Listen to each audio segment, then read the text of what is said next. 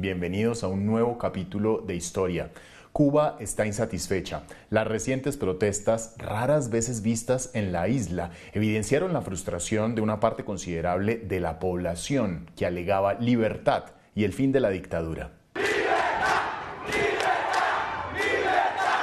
Si bien dicho malestar tiene asidero en la crítica situación sanitaria por la pandemia de coronavirus, así como el desabastecimiento de alimentos y medicinas, la raíz del malestar viene de mucho tiempo atrás. Cuba es actualmente el único país comunista de América Latina. Su famosa revolución de 1959 despistó a muchos en el continente, pues poco se sospechaba que la isla viraría hacia el socialismo, un sistema de gobierno que le costó un bloqueo económico de quien fuera su mayor socio comercial, Estados Unidos. Uno de los principales actores regionales que para finales de la década de 1950 no sospechó que la revolución de Castro fuera comunista fue la prensa de Estados Unidos. De hecho, el periódico The New York Times calificó a Fidel Castro de Robin Hood y lo mostró a él y a sus hombres como una suerte de héroes guerrilleros encargados de tumbar el régimen opresor del dictador Fulgencio Batista. El avance por las montañas cubanas de Fidel Castro y varios de sus hombres, como su hermano Raúl, Camilo Cienfuegos, Uber Matos y el médico argentino Ernesto Che Guevara, coparon las páginas de los periódicos estadounidenses. La presión sobre el dictador Batista, quien había perdido el apoyo de Washington, lo forzó a huir de la isla con 300 millones de dólares en la mañana del 1 de enero de 1959, dejándole las puertas abiertas a la revolución de los barbudos. En principio, Washington dio el visto bueno y legitimó el nuevo gobierno de Castro, pero las cosas cambiaron con las reformas que trajo consigo la revolución.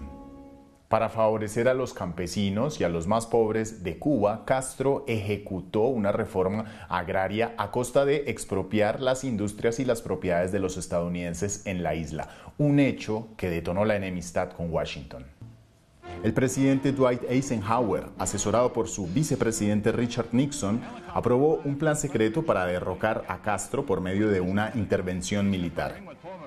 El peligro de que Cuba se convirtiera en un satélite soviético en plena Guerra Fría era la mayor justificación.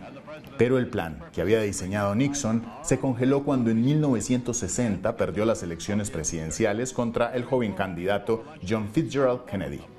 Kennedy se opuso a ejecutar dicha intervención, pero finalmente accedió cuando el periodista Tad Sulk del New York Times descubrió el plan de la invasión y lo publicó pese al intento de Kennedy de que no se imprimiera. La invasión a Bahía Cochinos, un despliegue aéreo y el desembarco de más de 1.300 cubanos exiliados para derrocar a Fidel Castro fue un fracaso. El comandante Fidel movilizó sus tropas y extinguió con éxito el avance contrarrevolucionario. Y dicho intento por derrocarlo hizo que Castro buscara aliarse imperiosamente con la Unión Soviética, liderada por Nikita Khrushchev. Castro insistía en un acuerdo militar con la Unión Soviética que incluyera la instalación en la isla de misiles balísticos de mediano alcance R-12 que apuntaran hacia Estados Unidos. Tras varios tires y aflojes, Khrushchev accedió a enviar los misiles a Cuba entre junio y octubre de 1962 de manera secreta para equiparar la amenaza estadounidense de sus misiles Júpiter que apuntaban desde Turquía hacia suelo soviético. Además enviaron 43.000 soldados soviéticos a la isla. Pero la inteligencia de Estados Unidos pronto descubrió las cabezas nucleares en Cuba por medio de la violación del espacio aéreo con sus aviones espías U-2. Octubre de 1962 fue un mes de altísima tensión. El mundo estaba en vilo por el estallido de una posible guerra nuclear entre Estados Unidos y la Unión Soviética luego de que Kennedy ordenara un bloqueo naval y aéreo sobre Cuba. Afortunadamente las negociaciones entre Khrushchev y Kennedy surtieron efecto y las bases soviéticas de misiles nucleares en Cuba fueron desmanteladas. Fidel Castro había quedado frustrado e indignado tachó a los soviéticos de cobardes, pese a que el acuerdo entre Moscú y Washington le favorecía, ya que a Estados Unidos se le había pedido que desechara los planes de derrocarlo. Ahora Estados Unidos llevaría la disputa al plano de la diplomacia y el comercio. Durante esos primeros años de la década de 1960, Washington impuso un embargo económico, comercial y financiero sobre Cuba que incluyó alimentos y medicinas. Cuba quedó aislada, desabastecida y solo pudo hacer frente al bloqueo gracias al apoyo incondicional de la Unión Soviética. Pero con la caída del muro de Berlín en 1989 y la disolución de la Unión Soviética en 1991, Cuba quedó desamparada. Esos años sin el sustento soviético se conocieron en la isla como el periodo especial. A la isla no llegaban alimentos y medicinas. Había constantes cortes de luz. La economía se desangraba y los cubanos enquistaron un hartazgo que pronto estalló en las protestas de agosto de 1994, conocidas como el Maleconazo. La isla no vivía unas manifestaciones tan masivas desde el triunfo de la revolución de 1959.